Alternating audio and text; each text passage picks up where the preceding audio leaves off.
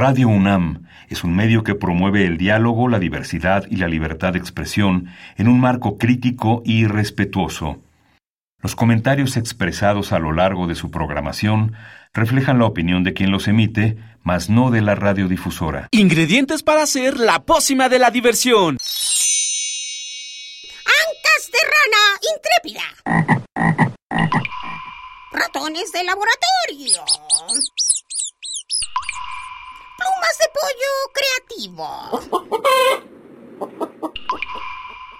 Mm, medio litro de carcajadas. Y listo. Revolvemos todo y decimos... ¡Hocus Pocus!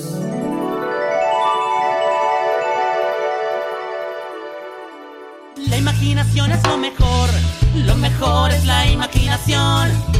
La imaginación es lo mejor, lo mejor es la imaginación. La imaginación es lo mejor. ¡Yay! Lo mejor es la Ya estamos otro sabadito aquí en Hocus Pocus. Yo soy Santi y los recibo con un sonoro abrazo. Y yo soy Silvia y como Santi les mando un beso sonoro. Y antes de iniciar con el programa, les mandamos saluditos a nuestros Joco conductores y a nuestro super equipo de producción. Carmen, Lilith y Luis. Y no puede faltar un beso cariñoso para Alex. Y ahora sí, Santi, iniciamos con la emisión de hoy. Sí, porque en Hocus Pocus El Museo Universum ha reabierto sus puertas al público.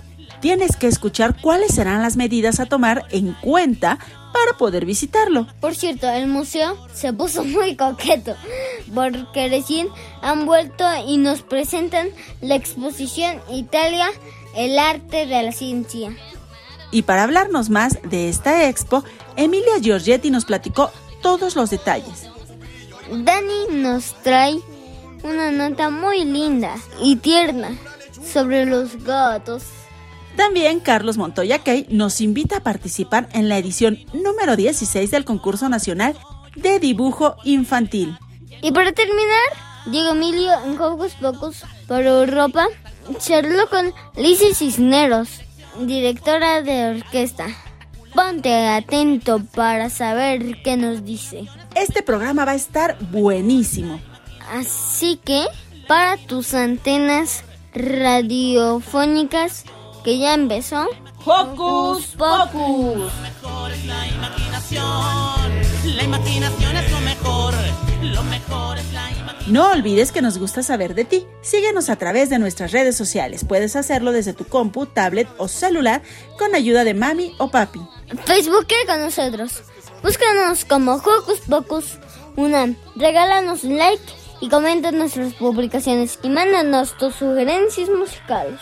Pero si lo tuyo son las frases cortas, búscanos en Twitter como arroba Hocus Pocus guion bajo Unam. Síguenos y pica el corazoncito sin romper tu dispositivo. Y poco a poco estamos venciendo al coronavirus. Por eso nuestros amigos de la granja del tío Bob Escribieron la rolita, vete ya.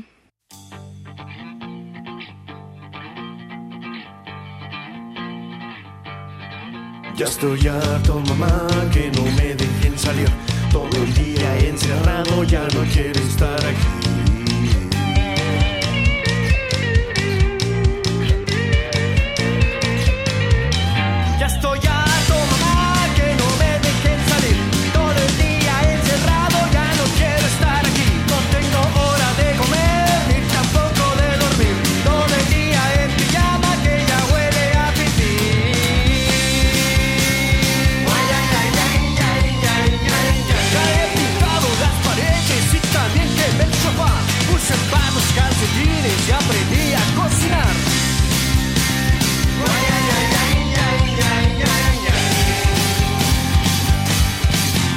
Recuerdo cuando iba al parque y también a patinar. Todos juntos en bolita, no había por qué separar. Jugamos a la pelota y también a escalar. Todos éramos felices antes de esta enfermedad.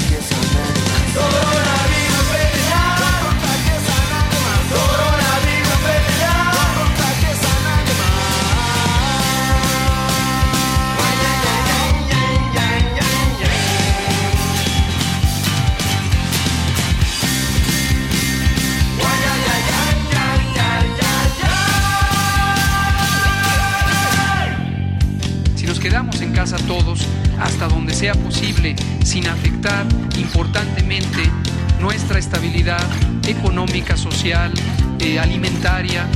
Le vamos a hacer un bien a nosotros, a nuestras familias,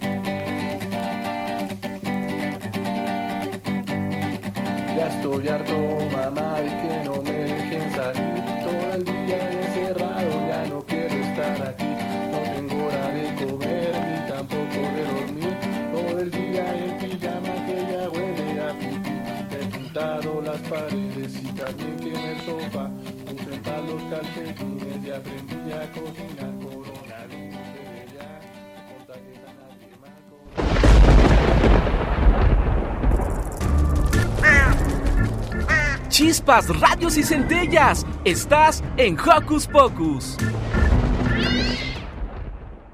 Al fin ha llegado el momento de visitar el Museo de las Ciencias de la UNAM. Y para saber todos los detalles de cómo hacerlo, Ángel Eduardo y Silvia platicaron con su directora, María Emilia Beller. Hocus Pocus te invita a descubrir las actividades lúdicas, académicas, culturales y científicas que la UNAM tiene para ti. Queridos escuchas, estamos súper contentos porque nos enteramos hace poquito de una gran noticia que nos pone muy, muy contentos. Estamos hoy en Universum, Museo de las Ciencias. Nos acompaña Eduardo, que vino de corresponsal, y estamos con la maestra María Emilia Beller, directora de este maravilloso museo. Nos enteramos, María Emilia, que el museo ya reabrió sus puertas. ¿A partir de cuándo y a qué horario estará abierto? Ah, bueno, pues les cuento, acabamos de abrir, eso es así como la primicia, ¿no? Entonces estamos abriendo solo fines de semana, eso es muy importante, Joco, escuchas, que no se me lancen entre semana porque es un regreso escalonado, ¿no? Todos estamos poquito a poco retomando la normalidad. Entonces vamos a abrir sábados y domingos de 10 a 4 de la tarde. ¿Cuáles son las medidas sanitarias que ofrece el museo? Esa es una pregunta fabulosa porque todos necesitamos sabernos cuidados. Universum ha trabajado muchísimo para garantizar que somos un espacio seguro. Al ingreso, desde luego, habrá una toma de medición de temperatura, pero también se le pide a todos los visitantes que porten correctamente su cubrebocas y nosotros, todo el personal, desde luego, también lo traemos.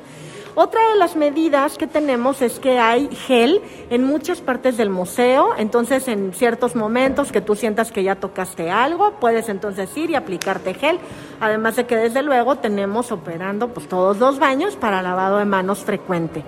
Eh, finalmente, también quiero contarles que desde el punto de vista de la logística, antes tú llegabas a Universum y podías ir a muchas salas y en esas salas había muchos guías y los guías te iban explicando las cosas.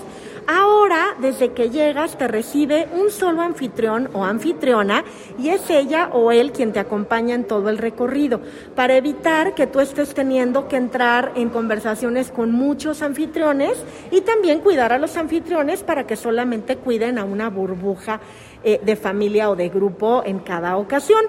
Los anfitriones además conocen las trayectorias por donde se puede subir o bajar o entrar o salir de las salas. Entonces ellos te acompañan en el recorrido para evitar que estemos todo el tiempo chocando. Y por último, pues aunque Universum es un museo grandototote, estamos manteniendo en un aforo del 30% las entradas para que entonces puedas transitar con mucha comodidad por el museo. ¿Están abiertas todas las salas y podemos disfrutar de Universum? Mira, esa es una pregunta buenísima porque les quiero contar que desafortunadamente algunas salas no pudimos abrirlas. Por ejemplo, el espacio infantil, que es un espacio orientado a niños muy bebés de 0 hasta 6 años, por supuesto ahorita en un tema en donde todavía tenemos a la COVID-19 por aquí dando la vuelta, pues consideramos que no es correcto, ¿no? Eh, estuvimos analizando las zonas que se abrían de acuerdo a la ventilación natural, a los filtros cepa que pusimos, a los recorridos y la duración de los recorridos y el, y el tipo de público que transitaba por aquí. Y también te puedo entonces decir que la otra zona que no está abierta es el planetario porque para que se aprecie la proyección del universo necesitamos a fuerzas apagar las luces y cerrar todas las puertas y entonces ahí no habría posibilidad de ventilación. Entonces esa es la razón por la que espacio infantil y planetario no están funcionando, todo lo demás sí está funcionando. Entonces, 30% del aforo, pero digamos que si llegamos y está un poquito lleno, o, sea, o ya se cubrió ese 30%, podemos esperar afuera a que se vaya desocupando y entonces hacerlo de esta manera. Exactamente. Lo que tenemos es este aforo de unas 600 personas como máximo al mismo tiempo.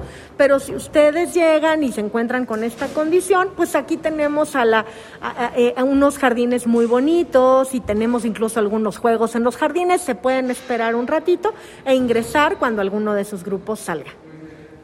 Nuestro museo entonces es nuestro, ¿eh? Nuestro museo además es súper seguro, están cuidando todas las áreas, están cuidando todas las medidas higiénicas y entonces podemos disfrutarlo sábados y domingos de 10 a 4 de la tarde. Así es, exactamente. Pues María Emilia, muchísimas gracias y esperamos que todos los Joco Escuchas vengan pronto a visitar Universum y a reencontrarse con toda esta magia maravillosa que existe aquí. Muchas gracias a ustedes, Hocus Pocus, y desde luego yo quisiera invitar a los Joco Escuchas para que recuperen este espacio que está pensado para ustedes. Es un espacio de ciencia y de diversión de la UNAM para todos los Joco Escuchas que tenemos en esta nación. Así que dense una vuelta por Universum.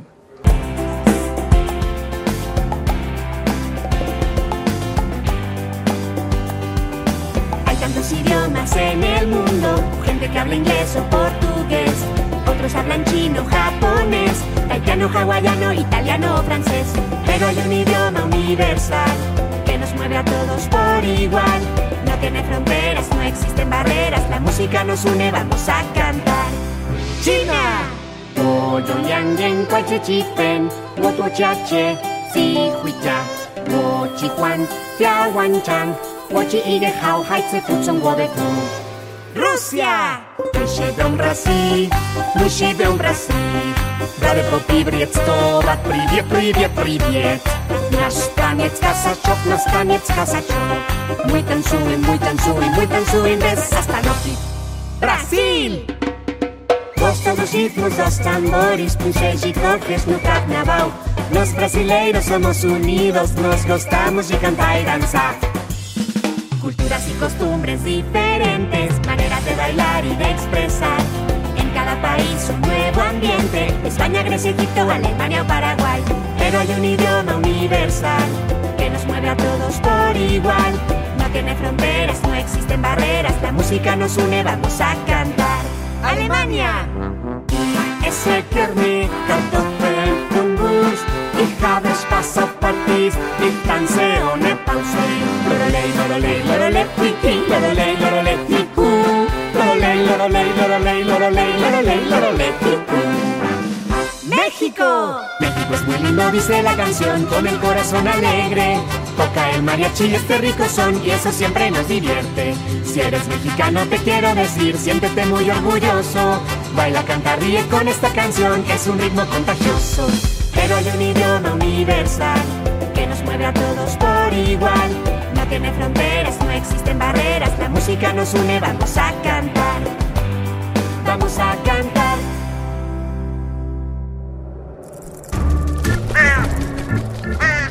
¡Hey! Sé parte de Hocus Pocus y busca nuestras redes sociales. En Twitter somos Hocus Pocus-UNAM y en Facebook Hocus Pocus Unam.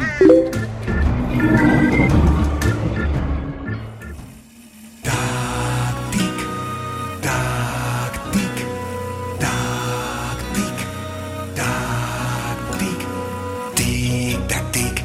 Las siete ya son. Tic, tac, tic. Tengo que despertar. Tic, tac, tic. Pijama fuera ya hay de desayunar.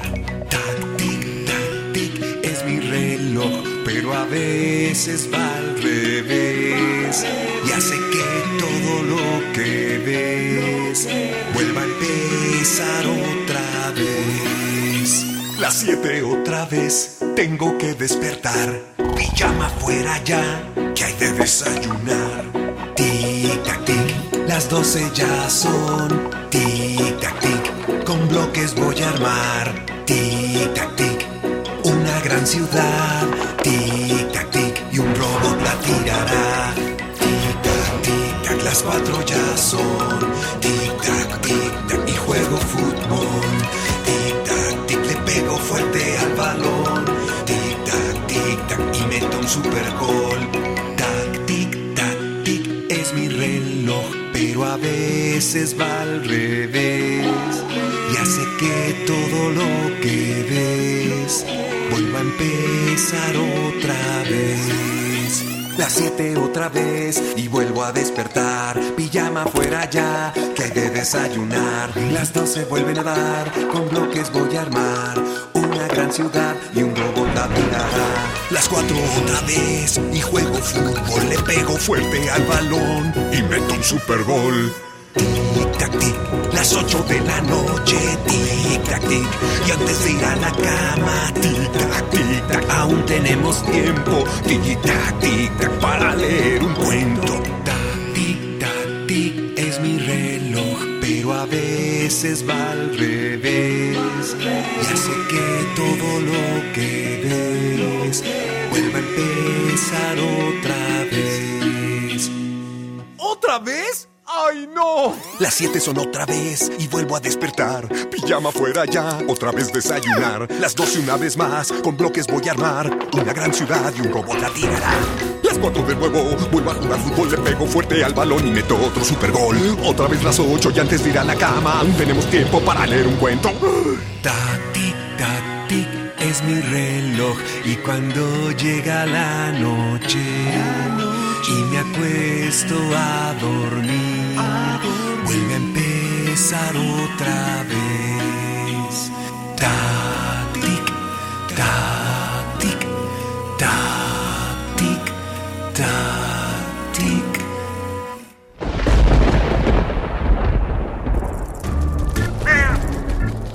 Chispas, radios y centellas. Estás en Hocus Pocus. Ángel Eduardo con Silvia tuvieron la oportunidad de entrevistar a Emilia Giorgetti, científica italiana, que estuvo a cargo de la gran exposición Italia, el arte de la ciencia. Escuchemos con mucha atención. ¿Qué hacer este fin de semana? Ver, escuchar, sentir, reír, disfrutar. ¿Qué hacer en tu tiempo libre? Aquí te recomendamos.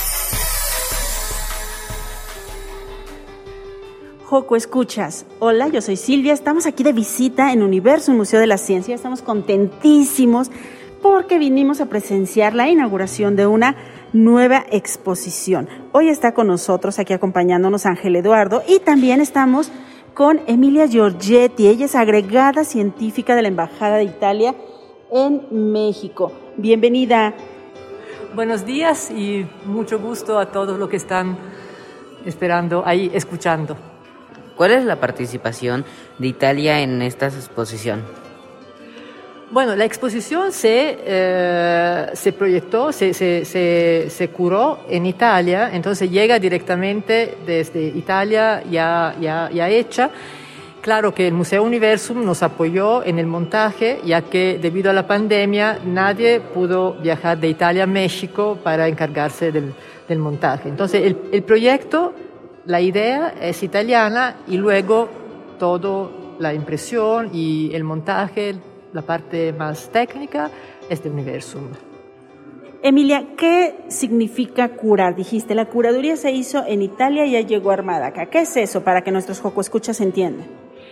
Porque, bueno, en Italia tenemos varios museos de la ciencia y el que curó esta exposición es el Museo de la Ciencia de Nápoles. Ahí hay arquitectos, científicos, gráficos que proyectan exposiciones. Entonces deciden, eh, por ejemplo, armar una exposición que presente, como esta, los principales logros recientes de la ciencia italiana o, por ejemplo, eh, otra que, que, estamos presentando en el primer piso aquí en el museo es una exposición fotográfica dedicada a unos materiales avanzados y cómo se ven estos materiales con microscopios.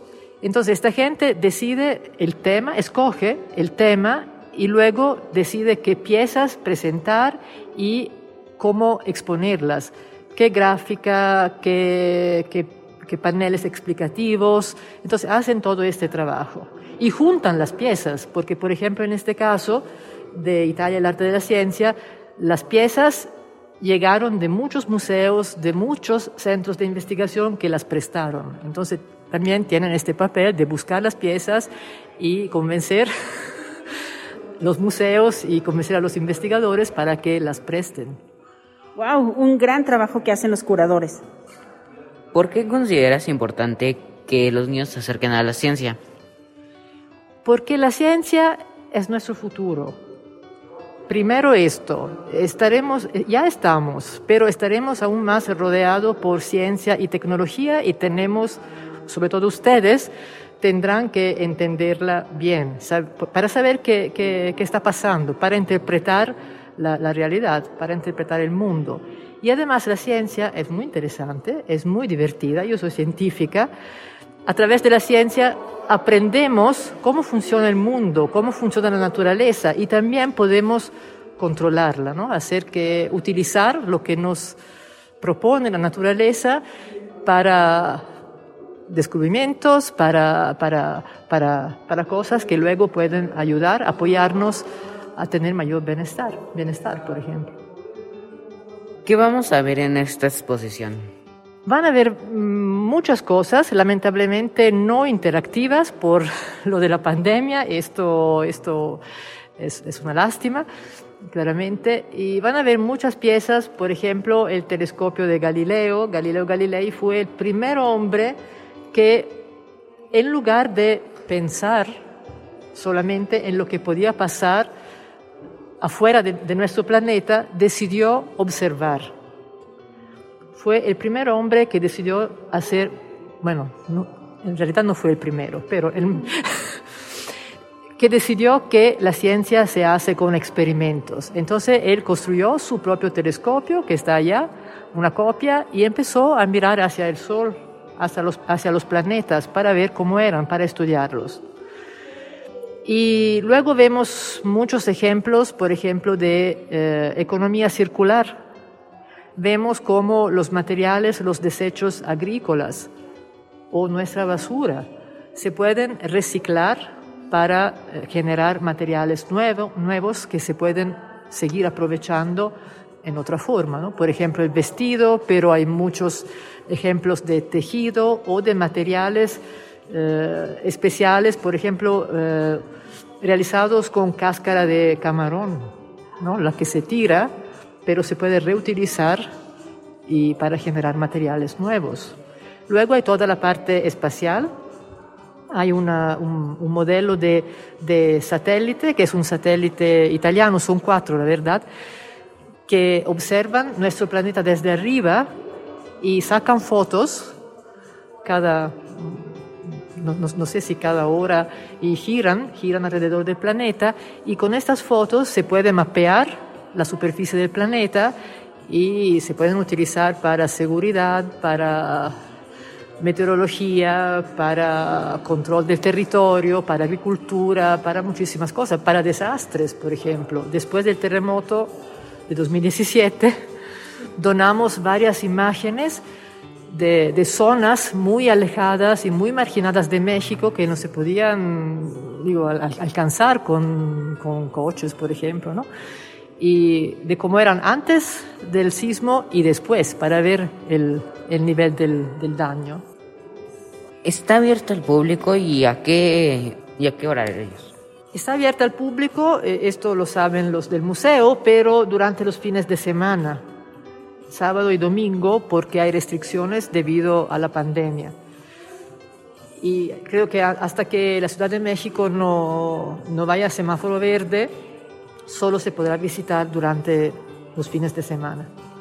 Efectivamente, sábados y domingos de 10 a 4 de la tarde está abierta esta exposición. Emilia, recuérdanos el nombre de esta exposición, porque además es así como muy importante. El nombre es Italia, el arte de la ciencia, porque para los italianos, los científicos italianos, la ciencia es también un arte. Y conjuga disciplinas artísticas, puede conjugar disciplinas artísticas, más que disciplinas mirada artística con filosofía, con uh, matemática y con las disciplinas más científicas. Efectivamente, porque aparte de todas estas disciplinas que nos acabas de mencionar, digamos también que esta exposición funciona como un recorrido por la historia, también tiene muchos contenidos históricos que nos hacen conocer y reconocer todo lo que hacen en Italia en favor de, la ciencia. Sí, es también un recorrido hacia el futuro, pero siempre con una mirada hacia atrás, porque lo que tenemos hoy es el resultado de un proceso muy, muy largo, muy complejo, que involucra uh, todas las disciplinas. ¿Cómo te has sentido de trabajar aquí en, en, México con este que es uno de los museos favoritos, no solamente de la comunidad universitaria, sino de todos los jóvenes y niños? Esta es mi segunda experiencia de exposición en Universum, porque también hubo una, creo, en 2016, Italia del Futuro. Y bueno, nosotros la recibimos desde Argentina, entonces no hubo un gran trabajo en, la, en, el, proyecto de la exposición, ya llegaba hecha y lista para, para el montaje. Y entonces esta es una experiencia bastante nueva, pero con el museo ya hemos organizado, por ejemplo, varios eventos virtuales dedicados científicos, dedicados a jóvenes y a niños, y muy, muy exitosos, la verdad, muy exitosos. Y estamos planeando más, uno la siguiente semana.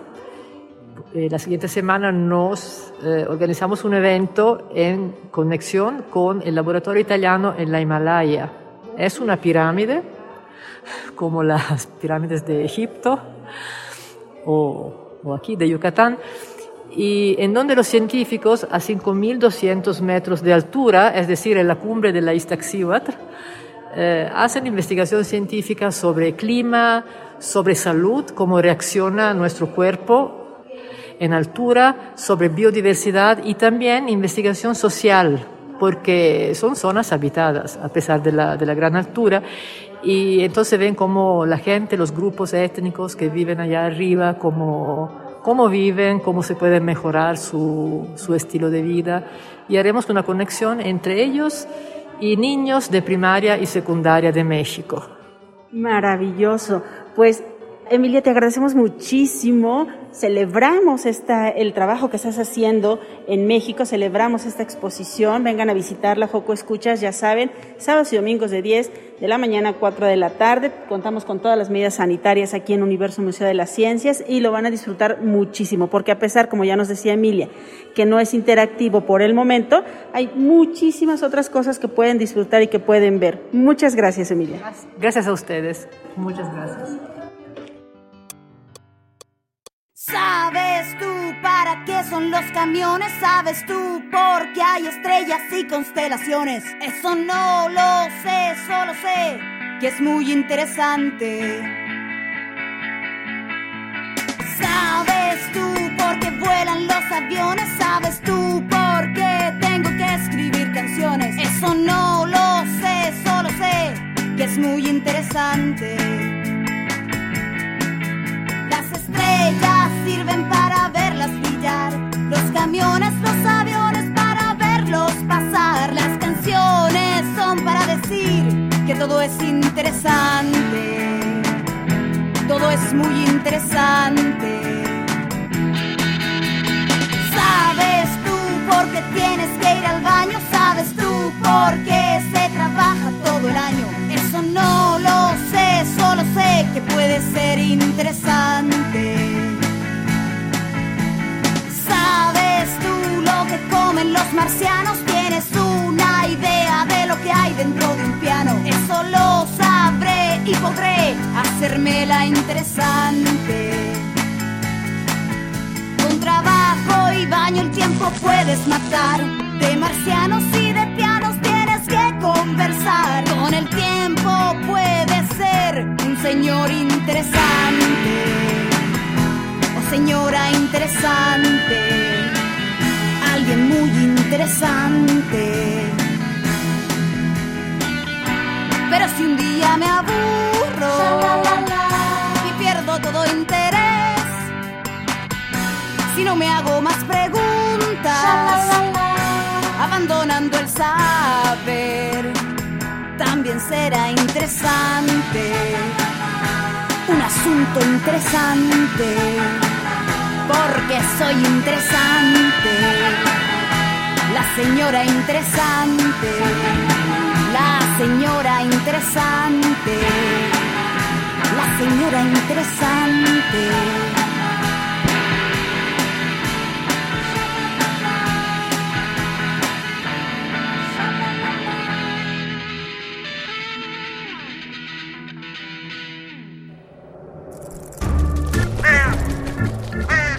¡Hey! Si te gusta navegar por las redes sociales, síguenos en Facebook y danos un like. Encuéntranos como Hocus Pocus Unam. ¿Y a ti te gustan los gatos? Bueno, no importa. Para los amantes y desconocedores de estos felinos, Dani nos trae unos datos muy interesantes.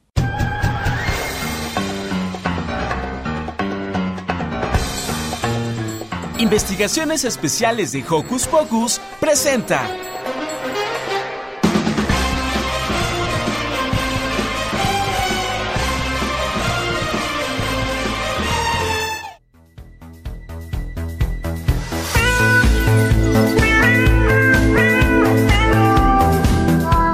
El Día Internacional del Gato reconoce y defiende los derechos de estos animalitos ante los abusos y se celebra el 8 de agosto. Y es que los gatos son compañeros maravillosos y pueden cumplir un papel importante en, el- la, en la educación de nosotros, los niños, sobre la responsabilidad.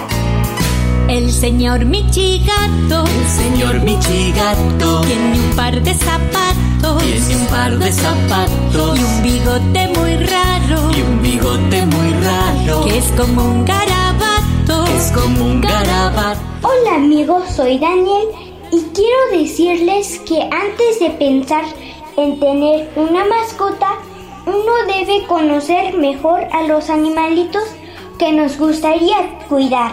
Y a mí me gusta, me encantan los gatos. Y por eso, el día de hoy quiero platicarles sobre ellos.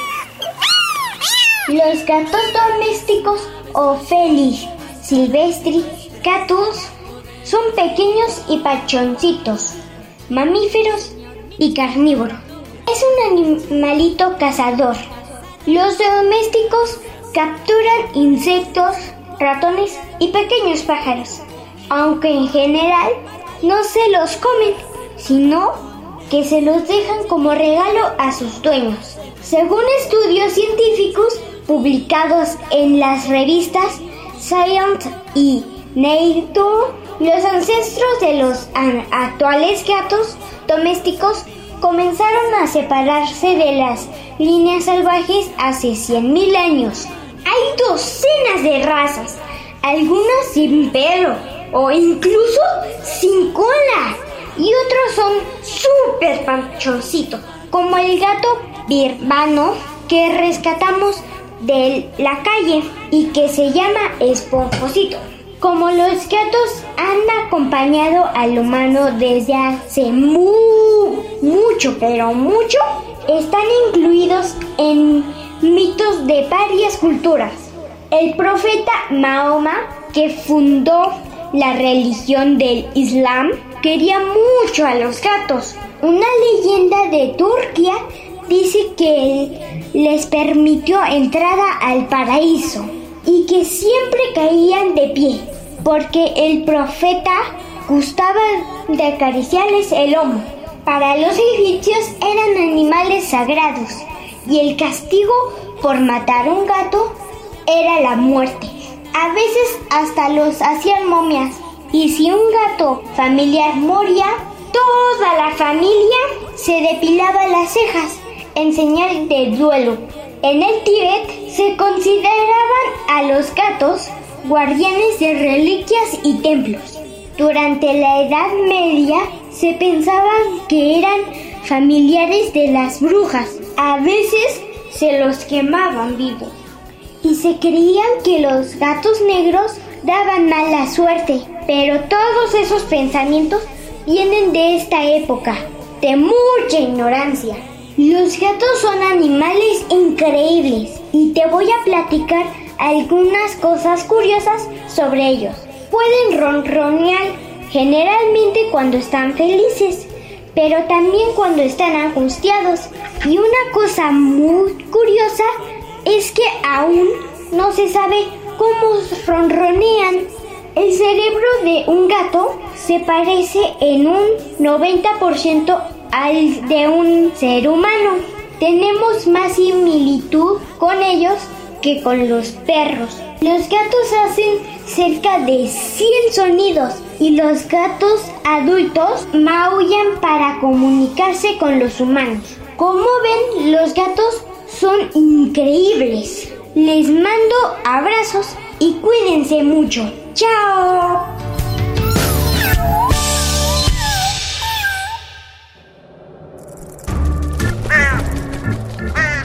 ¡Hey! Sé parte de Hocus Pocus y busca nuestras redes sociales. En Twitter somos Hocus Pocus-UNAM y en Facebook Hocus Pocus UNAM. ¿Y ahora, Santi? ¿Qué haces? Estoy haciendo un dibujo para el concurso nacional de dibujo infantil 2021 y para conocer los detalles, aquí está esta entrevista.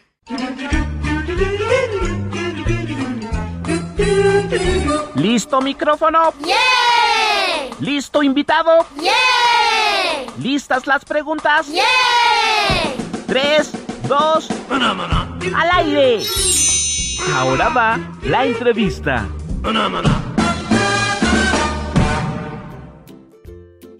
Queridos Joco Escuchas, ¿cómo están? Yo quiero contarles que soy la más feliz del mundo porque hoy está con nosotros una persona muy especial para mí y que nos va a hablar de un tema que está padrísimo y que es muy especial también para ustedes donde pueden participar. Hoy está con nosotros Carlos Enrique Montoya Key, el expresidente nacional de la Asociación de Scout de México. Bienvenido. Hola Silvia, buenas tardes, muchas gracias por el espacio. Un saludo a todo tu equipo, a toda la audiencia. Gracias por, por dejarnos compartir esta información. Pues bienvenido, Carlos. Carlos viene a hablarnos del concurso nacional de dibujo infantil Vigilantes de la Honestidad. Cuéntanos, Carlos, ¿de qué va este concurso este año? Fíjate que es la edición número 16 de este concurso, que es organizado por el Consejo de la Comunicación con el apoyo de la Secretaría de Educación Pública y Jumex. La idea, el objetivo de, esta, de este concurso específicamente para esta edición es incentivar a los niños y a las niñas para que a través de un dibujo plasmen cómo viven el valor de la honestidad en su casa, con sus amigos, con su familia, con su comunidad, en todos los, los ámbitos en, en, los que ellos y ellas se desarrollan. No es la primera vez que se lleva a cabo este concurso. Cuéntanos qué tiene de diferente, cuál es la innovación que presentan este año en el concurso para que todos se animen a participar. Efectivamente, no es la primera vez y la Asociación de Scout de México siempre atiende con gusto las solicitudes de colaboración de organizaciones como el Consejo de la Comunicación en cualquier iniciativa que tenga que ver con la promoción de los valores entre los niños, las niñas, los jóvenes, los adolescentes. El año pasado, para darnos un poco de contexto, el año pasado se recibieron más de 24 mil dibujos a nivel nacional, en donde resultaron ganadores niños de diferentes estados, incluido la Ciudad de México. Estamos hablando de Colima, Oaxaca, Tabasco y Veracruz. En esta ocasión, lo que se pide es también que se envíe un cuento corto junto con el dibujo, un cuento, un cuento de entre 50 y 80 palabras, en donde ellos nos digan cómo viven el valor de la honestidad. Cuéntanos acerca de las categorías. Respecto a las categorías, tenemos dos categorías. La primera categoría es la categoría A, que va, con, que va de los 6 a los 8 años, y la categoría B, que va de los 9 a los 12. Se van a premiar a tres lugares de cada una de las categorías, por lo tanto, el Consejo de la Comunicación va a premiar a, a seis pequeños y está dividido en dos etapas. En una etapa estatal, que va del 6 de septiembre al 15 de octubre, así que tienen que apurarse a mandar sus dibujos. El 15 de octubre en cada estado hay un jurado local en el que se va a hacer la selección de los dibujos que pasan a la etapa nacional. Ya la etapa nacional comienza el 18 de octubre, concluye el 16 de noviembre y también hay un jurado calificador que de los dibujos que se recibieron de cada uno de los estados va a validar, los va a revisar, va a revisar los cuentos y va a determinar quiénes son los ganadores. Carlos, ¿cómo es ahora el proceso? Porque anteriormente, cuando las clases estaban normales, cuando no estábamos en esta, en esta bendita pandemia, en las escuelas mismas podían hacer el dibujo, podían hacer el cuentito, podían entregarlo a los profesores y ya los profesores se encargaban de llevar este material a quien tenía que llegar. En este caso que algunos niños están tomando clase, o bueno, todos están tomando clase, algunos lo están haciendo de manera presencial, otros lo están haciendo de manera virtual. ¿Cómo pueden hacer los interesados para hacer llegar su dibujo con el cuentito? Hay tres mecanismos. Uno, que va a ser mediante el envío del dibujo y del cuento a un correo electrónico que para tal efecto definieron cada una de las entidades federativas y que se hizo del conocimiento a través de las autoridades escolares. La otra, en el caso de aquellos que estén asistiendo a clases presenciales, se entrega físicamente el dibujo y el cuento en la escuela. Y hay un tercer mecanismo que es a través de la página del concurso que es www.concursodedibujo.org. Hay una sección que dice registro, le das clic, entran a, esa sección de la página, registran los datos, adjuntan los archivos y le van a enviar. Perfecto, ahora que ya sabemos cómo lo podemos enviar, cuéntanos acerca de las técnicas, acerca de la, técnica, en qué podemos enviar nuestro dibujo, qué materiales debemos utilizar, eso por un lado, y dos, de qué extensión debe ser el cuento que va, digo, el dibujo que va a acompañarnos, sí, el cuento que va a acompañar nuestro dibujo acerca de lo que significa para nosotros la honestidad. No hay una limitante a los estilos. Sí, por supuesto, el jurado va a calificar primero que represente el valor de la honestidad.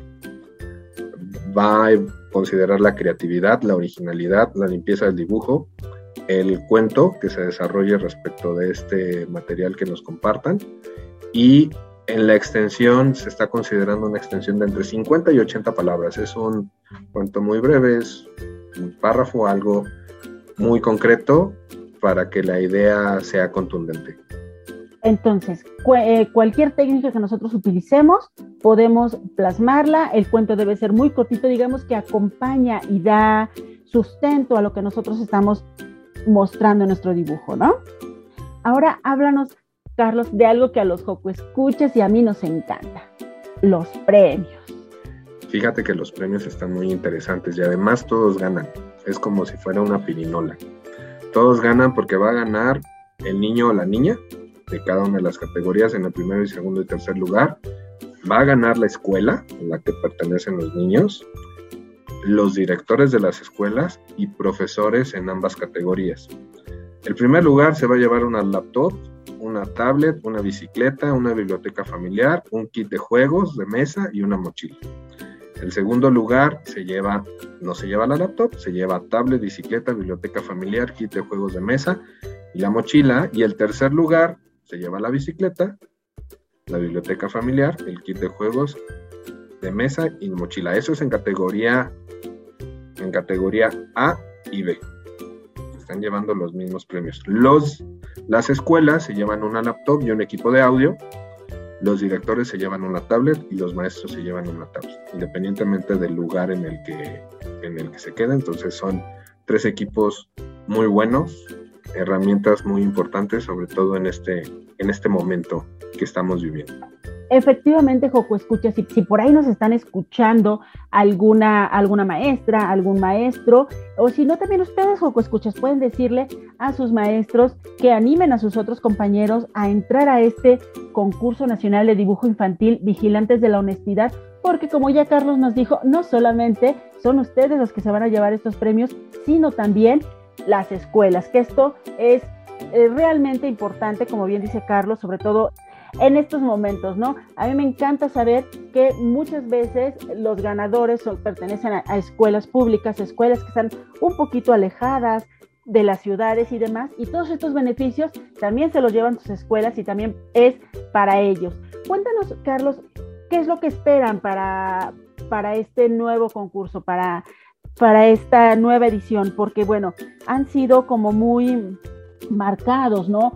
Nuestro país tiene una fama, una mala fama en, en, en la cuestión de, de, la honestidad. ¿Por qué hacer este dibujo? Porque es tan valioso en esta época, en estos momentos, dibujar acerca de lo que para los niños y las niñas significa la honestidad. Hoy tenemos claro que los niños y las niñas son actores esenciales para lograr un país honesto, para tener un país con, con ciudadanos que nos, nos ayuden a construir una mejor sociedad. Por eso es importante reforzar los valores y es la razón por la que la Asociación de Scouts de México se une a iniciativas de este tipo, porque incidimos a través del valor en el futuro de la sociedad mexicana. Estos, estos concursos, aunque pudieran parecer que son, que pudieran ser no tan, tan importantes como hay que andarlos cachando y buscando, la realidad es que dejan una huella inimaginable en, eh, en, los niños y en las niñas y marca en muchas ocasiones el camino a seguir y hacerles notar las cosas que son trascendentes, las cosas que son importantes. Por eso es que creemos en la iniciativa, somos voceros del Consejo de la Comunicación en esta y en otras campañas y en esta ocasión pues lo que queremos es invitar a todos, tanto a los profesores, los directores, papás, mamás, niños, niñas, a que se sumen al, concurso, que manden su dibujo, que manden su cuento y con independencia de si ganan o no ganan, si se llevan la bici, la tablet o la mochila, la intención es reforzar la importancia del valor de la honestidad en la vida desde, desde edades tempranas. Efectivamente, porque hemos tenido oportunidad en Hocus Pocus de platicar incluso con los niños que han participado en este evento y es súper bonito todo lo que ellos quieren regalarnos a través de sus dibujos, a través de, en este caso, de, de, sus letras. Y bueno, Joco, escuchas, yo tengo que hacer un comercial y no puedo dejar de decirles que yo soy scout, que he sido scout desde los ocho años y que de verdad sí hacemos un trabajo muy valioso y celebro por partida libre, que digo doble, no libre, por partida doble, que la Asociación de Scouts de México esté apoyando estas iniciativas. Gracias, Carlos. Pero antes de irnos, recuérdanos, recuérdanos dónde podemos consultar las bases, recuérdanos dónde podemos mandar nuestros dibujos y por favor invita nuevamente a los Escuchas a que se apresuren porque está a punto de cerrar la convocatoria. Así es, la información la encuentran en la página del concurso que es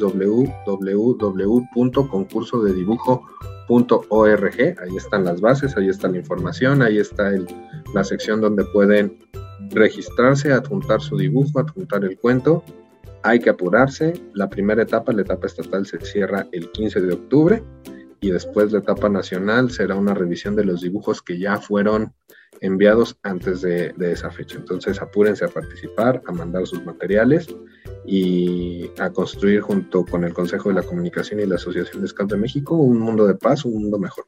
Pues muchísimas gracias, Carlos Enrique Montoya, que es presidente nacional de la Asociación de Scouts de México. Esperamos pronto, bueno, obviamente esperamos los resultados y volver a platicar contigo y con los ganadores, si se puede, de este concurso. Muchísimas gracias. Claro que sí, muchas gracias de nuevo por el espacio y siempre listos. Siempre listos.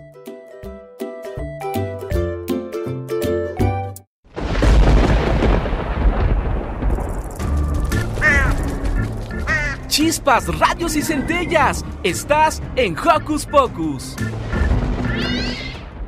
Antes de terminar, Hocus Pocus por Europa se pone musical. Escuchemos.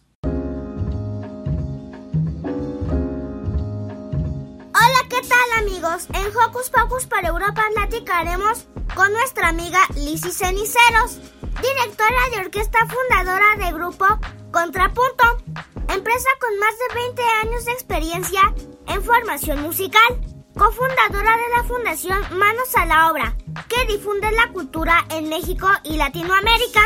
Ha recibido muchísimos premios, entre ellos Premio México en tus manos, Medalla Mujeres Mexicanas en la Vanguardia, El Rostro de la Orquesta 2018, entre otros. Actualmente, embajadora de la Federación de Eurochestris, lo que la convierte en una de las pocas mujeres mexicanas en representar una federación europea en el mundo. Lizzie, gracias por aceptar la entrevista.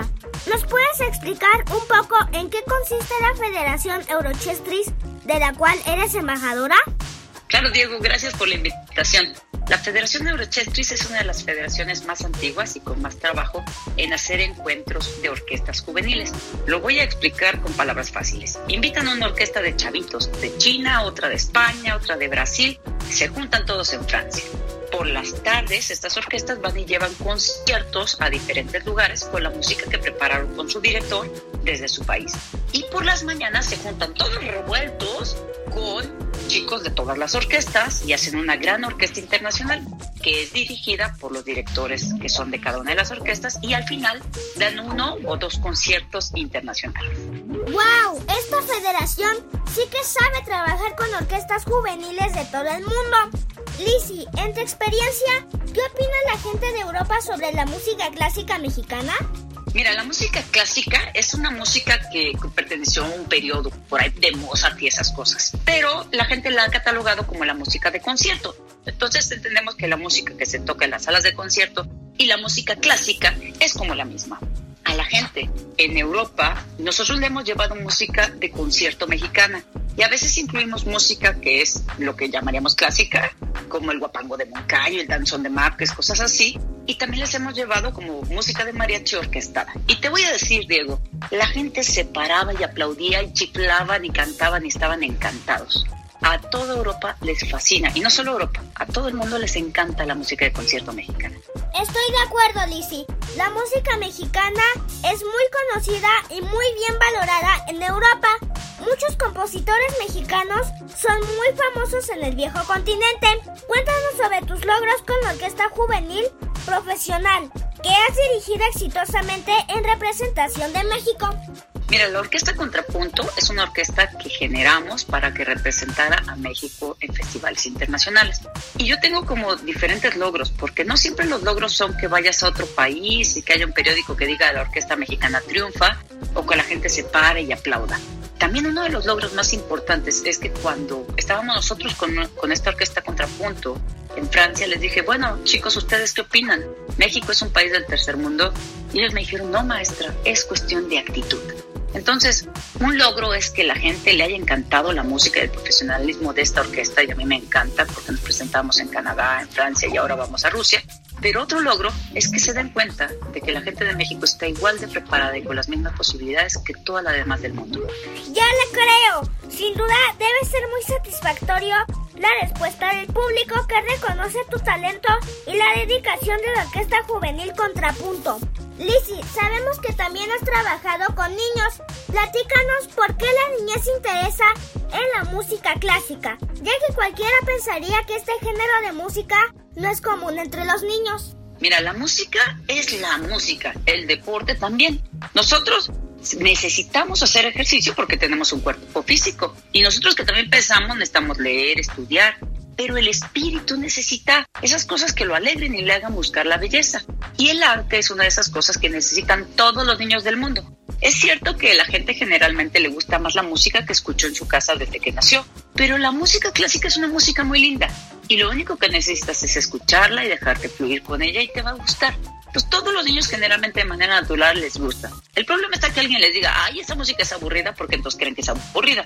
Pero no tiene nada de aburrida. Podrían encontrar las más experiencias y más bonitas en la música clásica. Sí, es cierto.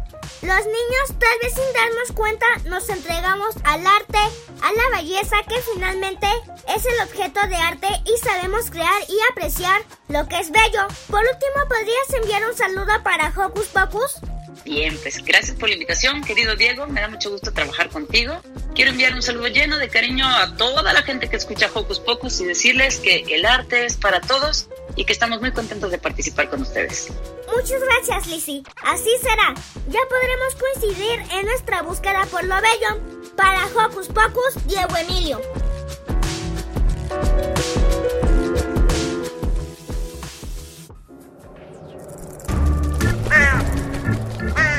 ¡Hey! Si te gusta navegar por las redes sociales, síguenos en Facebook y danos un like. Encuéntranos como Hocus Pocus Unam. Un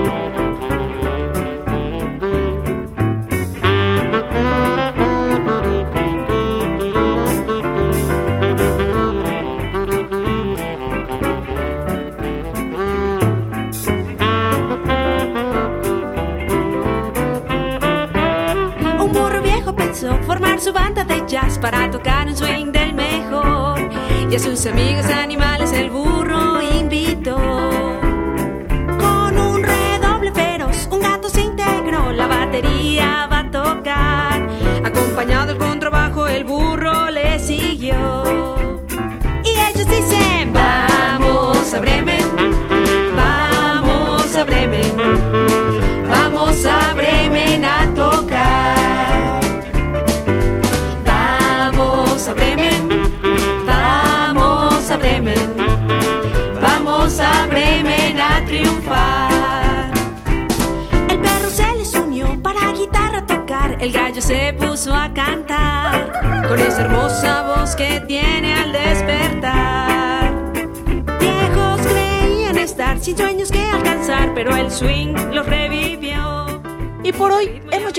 final del programa. Pero no olviden que el siguiente sábado tenemos una emisión más, una hora completa. Exacto, San. Mientras tanto, nos despedimos con un sonoro beso.